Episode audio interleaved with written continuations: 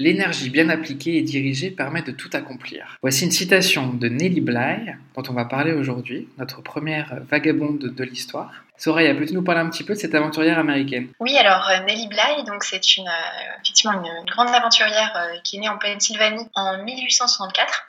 Alors son vrai nom, c'était pas Nelly Bly, c'était Elizabeth Jane Cochrane. Donc elle est connue pour être vraiment une pionnière du journalisme d'investigation et notamment pour un grand exploit en tant que voyageuse, c'est d'avoir réalisé seule le tour du monde en 72 jours. Alors d'abord, je vais vous parler un petit peu de sa vie en tant que journaliste parce que c'est vraiment ça qui l'a amenée au voyage en fait. Donc faut savoir que Nelly Bly en fait elle, n'est pas issue d'une famille euh, très aisée. Euh, très jeune, son père euh, décède et on la destine en fait à vraiment devenir demoiselle de compagnie euh, ou tout au plus euh, gouvernante. Elle doit vraiment son ascension professionnelle à euh, un vrai talent littéraire. Donc Nelly Bly, elle va commencer à écrire dès l'âge de 16 ans et en fait, elle commence à être reconnue au moment où elle réagit à une rubrique du journal Pittsburgh Dispatch qu'elle juge en fait sexiste et en fait, elle va répondre une lettre assez engagée et très très bien écrite au, rédacteur en chef qui va il va remarquer en fait son talent son talent pour l'écriture et il va lui offrir un poste donc dans le journal. Et donc c'est à ce moment-là qu'on lui attribue le pseudonyme de euh, Nelly Bly. C'est tiré d'ailleurs d'une chanson de euh, Stephen euh, Foster. donc ça avait pour but un peu de la protéger voilà, des critiques, protéger sa famille des critiques qu'elle pouvait recevoir. Donc voilà, Nelly Bly intègre à ce moment-là vraiment le monde du journalisme d'investigation. et elle va rapidement mener plein de reportages où elle dénonce des injustices de l'époque, notamment dans le monde ouvrier. elle dénonce les conditions de travail très difficiles d'ouvrières dans une fabrique de conserve. elle devient aussi vraiment la pionnière du journalisme d'immersion en intégrant une usine. Puis elle voyage aussi euh, pendant six mois au Mexique, d'ailleurs elle va se faire expulser euh, pour avoir défri un peu trop euh, librement les mœurs locales. Puis en fait, Nelly Bly va ensuite partir à New York où elle réussit à intégrer le New York World de Joseph Pulitzer, donc le célèbre journaliste. Et en fait, elle réussit à intégrer ce journal en relevant le défi que Pulitzer lui avait lancé de s'infiltrer dans un asile psychiatrique. Donc elle feint la démence pour euh, réussir à infiltrer l'asile et euh, elle y dénonce ensuite voilà, des mauvais traitements euh, qui sont appliquées sur les patients. Euh, elle va aussi euh, entrer dans l'entourage du narcotrafiquant Edward Phelps et voilà, devient vraiment de cette manière la, pionnière vraiment du, reportage en immersion. Et c'est vraiment en 1889 en fait que Nelly Bly va entreprendre, je pense on peut dire que c'est sa plus folle aventure. Elle va réaliser un tour du monde à l'image de Phileas Fogg, donc le célèbre héros de l'œuvre de Jules Verne. Alors je vais pas m'étendre là-dessus parce que Damien va nous en parler un petit peu plus tout à l'heure. Mais donc voilà, années après la fin de, son voyage, Bly, elle, va quitter le, monde journalistique. Elle épouse notamment le, millionnaire euh, Robert Seaman. Elle se lance ensuite euh, dans le monde des affaires. Lors de la Première Guerre mondiale, elle part euh, au Royaume-Uni où elle devient correspondante de guerre pour le New York Evening Journal. Et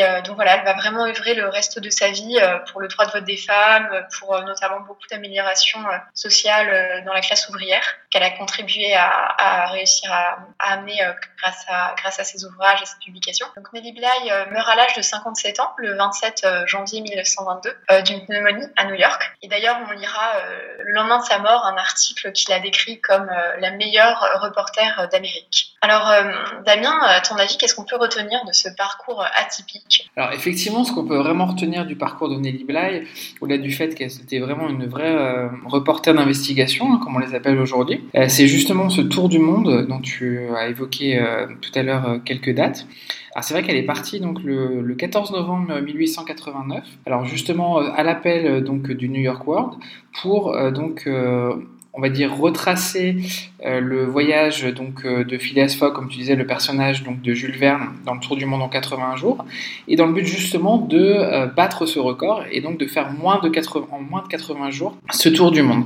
Donc elle est partie donc le 14 novembre 1889 de New Jersey, donc du port de Hoboken, et elle a réussi donc à terminer son, ce Tour du Monde le 25 janvier 1890, donc en l'occurrence 72 jours, 6 heures et 11 minutes. Donc c'est vraiment un un, record euh, battu euh, pour l'époque. Et puis également, ça lui a permis donc automatiquement de pouvoir aussi euh, visiter donc pas mal de pays et de pouvoir donc tout résumer dans un livre qui est devenu un vrai classique qui s'appelle Le Tour du monde en 72 jours. Ah donc dans ce périple, qu'est-ce qu'elle a pu faire? Donc elle est partie des États-Unis, comme on le disait. Elle a, elle a embarqué donc dans l'Augusta Victoria, qui est un, énorme paquebot et qui lui a permis donc de rejoindre Londres. En l'occurrence, hein, à l'époque, effectivement, il n'y avait pas de, il n'y avait pas de voyage en avion, donc tout se faisait soit en bateau ou en train. Euh, elle, après, elle est, partie après donc euh, à Paris. Et puis elle a profité également pour aller à Et donc pour rencontrer Jules Verne, euh, donc celui sur lequel justement son voyage était un petit peu inspiré. Et donc voilà, donc c'était une rencontre assez rapide, mais qui a permis justement de pouvoir, on va dire, officialiser donc ce voyage. Et puis après, donc elle est, elle est partie donc en train vers vers l'Italie pour après donc visiter tour à tour l'Égypte. Euh, puis elle est arrivée dans le continent asiatique, donc via le Sri Lanka. Elle est partie en Malaisie, à, Singapour, où elle a même pu euh, d'ailleurs acheter un singe hein, qui l'a accompagnée après par, la suite. Euh, elle est partie également à Hong Kong. D'ailleurs, c'est à Hong Kong qu'elle a appris finalement qu'elle n'était pas la seule en train de faire un tour du monde. En fait, il y avait une autre journaliste américaine, Elizabeth Bisland, qui elle était travaillé pour le Cosmopolitan Magazine, qui a fait le tour du monde, mais dans l'autre sens. Et le but, c'était pour elle justement de, de battre, on va dire, le record de Nelly Bly, sachant que euh, voilà, Nelly Bly, pour le coup, on était au courant qu'à mi-parcours, qu'elle avait finalement euh, quelqu'un euh, à ses trousses. D'ailleurs, en l'occurrence, Elisabeth Bisland a terminé donc en 76 jours son voyage, son tour du monde. Et apparemment, elle aurait loupé un, un bateau qu'il aurait ramené aux États-Unis, normalement avant euh, Nelly Bly. Finalement, on lui a donné des informations un peu contradictoires. Elle pensait avoir euh, coupé son bateau, mais c'était pas le cas. Donc, euh, je pense qu'il y a eu peut-être une petite tricherie de la part du magazine concurrent. Mais en tout cas, bon, Elisabeth, Elisabeth Bisland, pour le coup, n'a pas pu terminer avant Nelly Bly. Donc, depuis Hong Kong, après, elle est partie au Japon et euh, elle a pu ensuite aller donc à San Francisco puis rejoindre donc euh, New York. Donc c'était vraiment un voyage incroyable puisque comme je le disais uniquement euh, en bateau et, en train. Alors aujourd'hui effectivement si on lit le Tour du monde en 72 jours, je pense qu'on sera un peu étonné par par quelques allusions parce qu'effectivement il n'y avait pas forcément de cette notion de même de racisme ou de, de sensibilité culturelle. Donc c'est vrai qu'il y a quelques passage qui peut peut-être un peu choquant avec les, standards d'aujourd'hui. Mais ça reste quand même un beau récit de voyage, avec euh, également euh, une aventure euh, incroyable pour l'époque. Donc je pense que c'est vraiment important, même de nos jours, pourquoi pas de, relire voilà, ce, ce, livre. Bien sûr, lire aussi Le Tour du Monde en, en 80 jours de Jules Verne, qui a inspiré ce périple. Et puis pourquoi pas aussi aller plus loin en, lisant un petit peu aussi la biographie de Nelly Bly. Il y en a une qui a été écrite par Brooke Kruger, qui s'appelle Nelly Bly, Daredevil, reporter féministe. Je pense qu'il résume bien en ces trois mots euh, la personnalité euh, que tu as évoquée, euh, Soraya. et je pense, voilà, c'est effectivement un, un modèle de vagabonde, en tout cas pour l'époque, puisque euh, elle a réussi vraiment à faire un, voyage exceptionnel qui a aussi mobilisé beaucoup les foules. Euh, on a bien sûr, euh, au-delà du, livre qui en est sorti, elle rédigeait donc des papiers qui étaient aussi publiés dans le New York World. De la même façon pour Elizabeth Bisland dans le Cosmopolitan.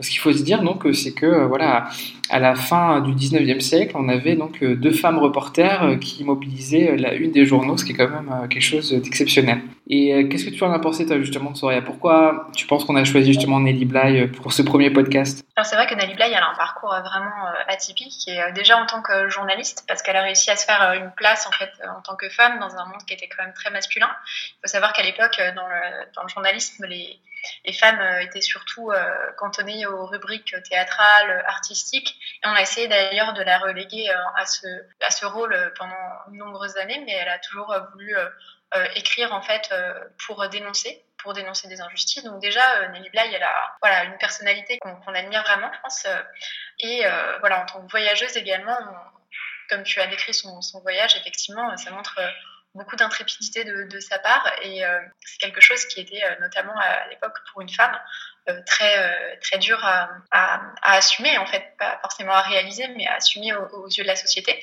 parce que bah, les femmes étaient déjà vues comme comme voilà devait être euh, chaperonnée, protégée, accompagnée. Euh, une femme ne pouvait pas euh, voyager seule comme ça, c'était très, très mal vu. Hein. D'ailleurs, elle s'est vue refuser beaucoup de, de financement, en fait, notamment par ses employeurs qui, qui qui ne croyaient pas en son, en son projet, parce que selon eux, voilà, c'était impossible pour une femme de réaliser ce tour du monde en, moins de 80 jours. et d'ailleurs, une femme à l'époque était, en fait, on considérait qu'elle pouvait pas voyager avec, de manière légère. Il fallait qu'elle qu'elle ait plein de voilà de malles, de valises avec elle, et que ça faisait partie de, des raisons pour lesquelles une femme ne pourrait pas voyager toute seule comme ça autour du monde à l'époque. D'ailleurs, oui, il faut préciser que notre amie Anneli Bly, c'était peut-être aussi une, l'instigatrice du minimalisme, hein, parce que quand on lit son bagage, ce qu'elle avait euh, effectivement avec elle pour son voyage, ça fait même. Euh, je pense que ça serait compliqué pour pas mal de monde, moi y, moi y compris. Alors, pour te dire, Soraya, elle avait une robe, donc celle qu'elle portait sur elle, une veste, une petite sacoche avec ses vêtements, donc voilà, pour, pour dormir le soir, ses sous-vêtements et des accessoires de toilette. Et c'est tout. Je pense que, bon, c'est un peu compliqué euh, dans les... aujourd'hui, je pense que pour beaucoup de monde de, voyager comme ça. En effet, effectivement. Euh, oui, donc Annie Bly, c'est vrai qu'elle se, démarque aussi par cette démarche minimaliste qui, je pense, peut nous inspirer aujourd'hui en tant que voyageurs.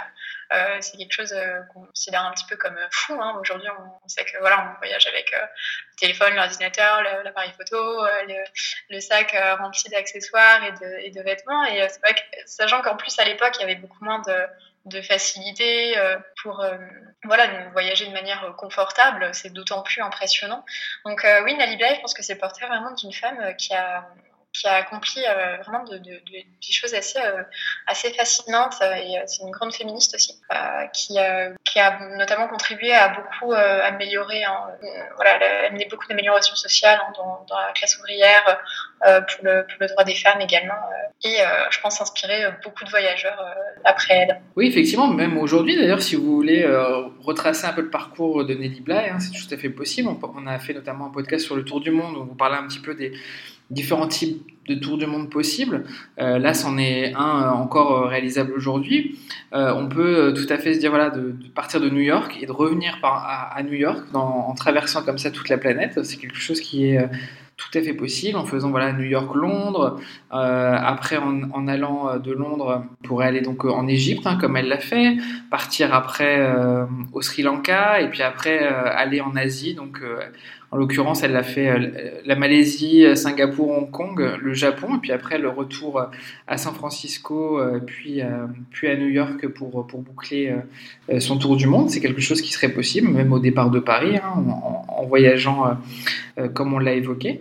Et puis pourquoi pas aussi s'inspirer de Nelly Bly pour bah, trouver une alternative aussi au voyage en avion. Alors on parle souvent bien sûr du tour du monde avec des billets ouverts en avion, mais pourquoi pas le faire aussi si on a le temps, bien entendu, puisque ça prend plus de temps, de le faire euh, en bateau et en train. Alors il y a des magnifiques euh, trajets, croisières qui peuvent se faire euh, justement en bateau. Il y a également des, trains mythiques. Hein. On pense notamment à la traversée de la Russie, de la Chine, donc en train. On peut également le, le faire en Afrique, comme on pourrait le faire également en Asie pas partout, mais euh, dans certains pays. Donc euh, voilà, il y a vraiment des, choses euh, à voir aussi dans la potentiellement dans la voilà dans, dans ce temps aussi consacré au voyage, c'est-à-dire pas se dire uniquement on va faire un voyage qui va être express, on va aller dans telle, telle étape en deux heures, en quatre heures, on va on va se dépêcher. Pourquoi pas aussi prendre le temps de ce voyage pour réfléchir, pour écrire, comme l'a fait Nelly Bly avec son livre. Pourquoi pas uniquement le faire avec un journal, en prenant des photos, en rencontrant des gens aussi, puisque ces voyages, ces croisières, ces voyages en train, ça permet aussi euh, d'avoir du contact avec les populations locales, avec d'autres voyageurs. Donc je pense que c'est une autre façon de voyager qui peut être aussi euh, très intéressante. En tout cas, on espère que ce podcast, donc euh, ce premier podcast sur les vagabonds d'histoire vous a plu. Et n'hésitez pas, donc on est présent sur SoundCloud, iTunes et Spotify. Vous pourrez trouver le podcast sur ces plateformes. N'hésitez pas à laisser hein, des commentaires, à nous partager vos expériences, nous dire si vous connaissiez Nelly Bly et ce que vous pensez de, son parcours. N'hésitez pas non plus à lire euh, l'article qu'avait rédigé Soraya sur le blog d'ILoveVagabond.com euh, qui s'appelle donc Ces grandes voyageuses qui ont marqué l'histoire. On parle de Nelly Bly, mais également d'autres euh, noms connus comme Amelia Earhart ou alors Alexandra Davinel. Donc n'hésitez pas également bah, à nous suivre sur les réseaux sociaux. Hein. On est présent toujours avec le nom I sur Facebook, Twitter et Instagram. Et en attendant, gardez esprit vagabond.